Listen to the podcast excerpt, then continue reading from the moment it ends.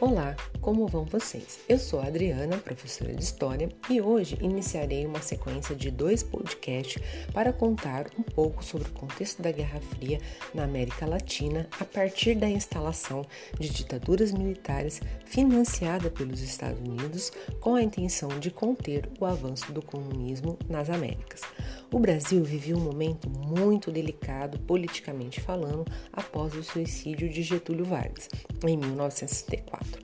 O país passou por um período de governo provisório que foi até 1955, quando foram realizadas novas eleições presidenciais e o presidente eleito foi Juscelino Kubitschek de Oliveira e seu vice João Goulart, ambos da coligação PTB-PSD de origem getulista.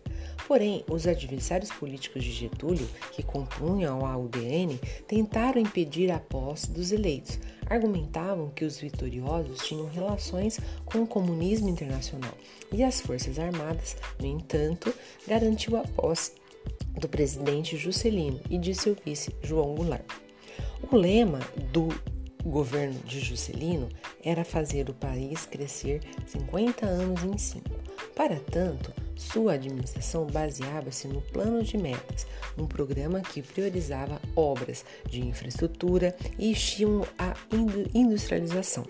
Juscelino também empenhou-se na construção da nova capital do país, Brasília, que foi inaugurada em 21 de abril de 1960, ainda durante o seu mandato presidencial. Ao fim do mandato de Juscelino, nas eleições diretas, foi eleito Jânio Quadros, candidato apoiado pela UDN, ou seja, partido de oposição à coligação PTB-PSD. No entanto, a legislação eleitoral daquele período permitia que fosse eleito presidente de uma chapa e o vice de outra. Assim, o adversário político de Jânio Quadros foi eleito vice-presidente, João Goulart, do PTB, o Jango, como era conhecido. Considerado herdeiro político do getulismo, assume a vice-presidência na gestão de Jânio Quadros. Jânio Quadros era um político considerado moralista e demagogo.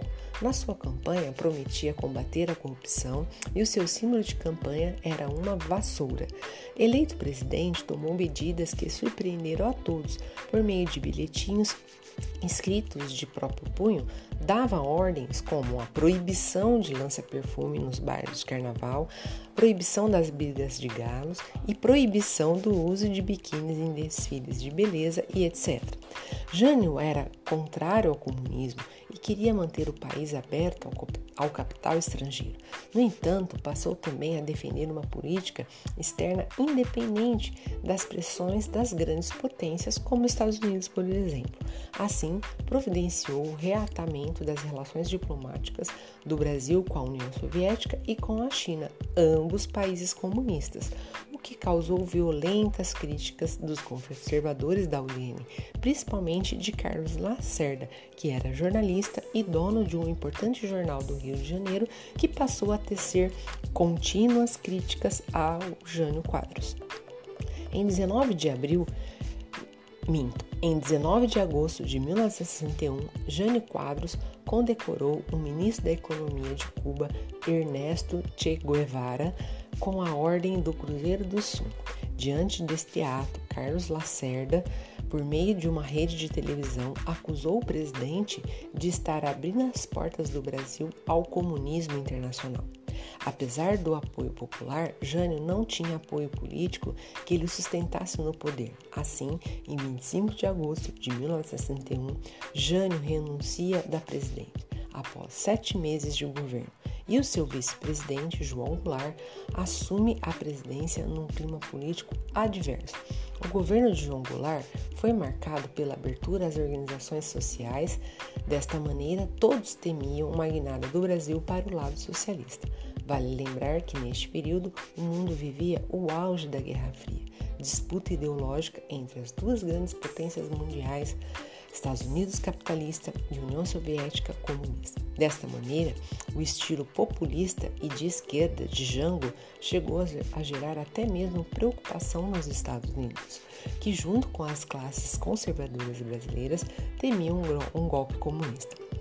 Os partidos de oposição como a União Democrática Nacional, UDN, e o Partido Social Democrático, PSD, acusavam Jango de estar planejando um golpe de esquerda, de ser responsável pela carestia e pelo desabastecimento que o país enfrentava.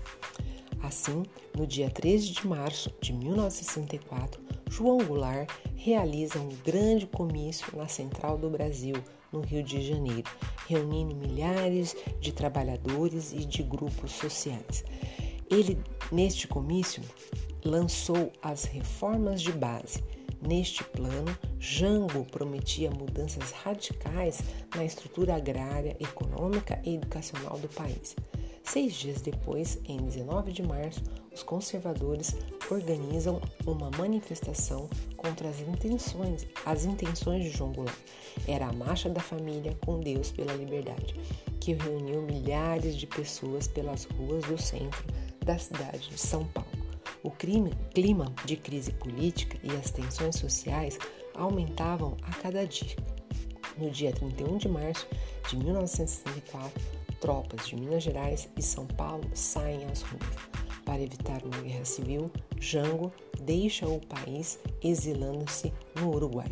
Os militares tomam o poder e em 9 de abril é decretado o Ato Institucional número 1, que caçava mandatos políticos de opositores ao regime militar e tirava a estabilidade de funcionários públicos. Para vocês saberem, os atos institucionais, ou AIs, como ficaram conhecidos, eram um conjunto de normas superiores baixada pelo governo de forma autoritária, que sobrepunham até mesmo a Constituição.